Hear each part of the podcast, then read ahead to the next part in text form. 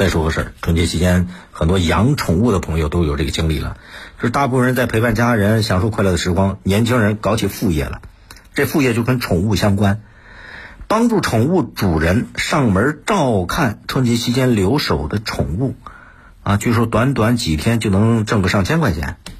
有媒体报道，有记者在各大社交平台搜索关键词之后发现，愿意提供上门喂宠服务的人还不少。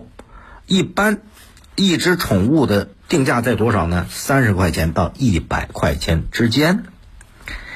有相关的研究报告提供数据显示，预计去年就是二零二二年，咱们国家宠物经济产业规模达到了四千九百三十六亿元，同比增长了百分之二十五点二。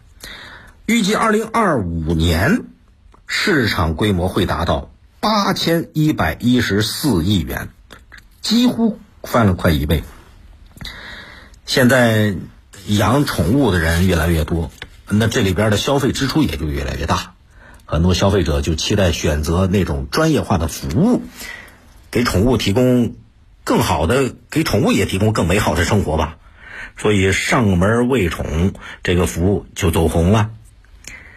嗯，虽然说是猫猫狗狗。但是你说这些猫猫狗狗在家庭里边的地位也不低呀，很多人他把宠物他不是把它当成猫当成狗，当成家庭生活的一种情感寄托。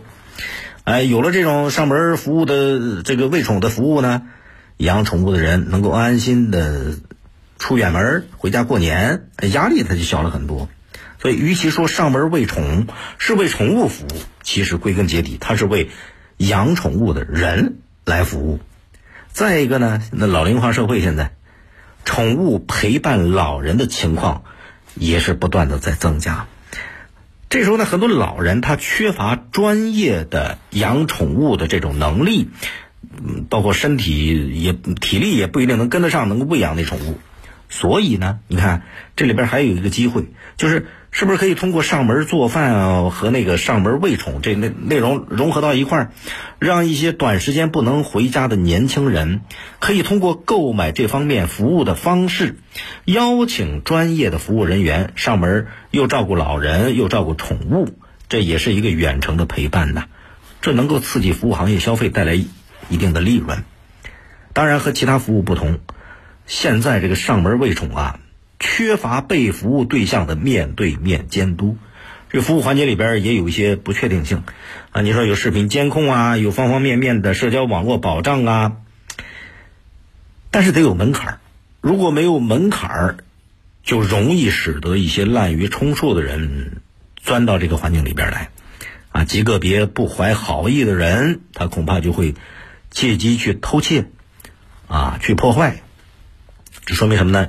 一个服务，一个行业，得有权威的平台和机构去背书，还需要有公共管理力量的介入。比方说，通过公安机关、行业协会或者第三方认证机构核实喂养人的身份，要有标准，要有流程。最基本的，如果说遇到了这个消费纠纷、有争端的时候，能有一个公平调解的渠道。一方面呢，是为了保障好养宠家庭的这个财产安全；另外一方面，也是保障好喂养人的合法权益。现在生活条件也都在往上走嘛，出门旅游、工作这个情况也有增无减。宠物要喂养，上门喂宠这个服务，它会有一段比较好的发展机遇期，所以。助力完善宠物经济的配套服务，对于提高城市生活的这种体验来讲，也是有很多好处的。更多内容，请下载荔枝新闻和我苏客户端。你也可以关注江苏新闻广播的官方微博、微信。更多广播节目、优选音视频和大蓝鲸商城，请登录大蓝鲸 APP。大林评论在大蓝鲸上推出音频产品，每天更新，欢迎您搜索订阅收听。再会。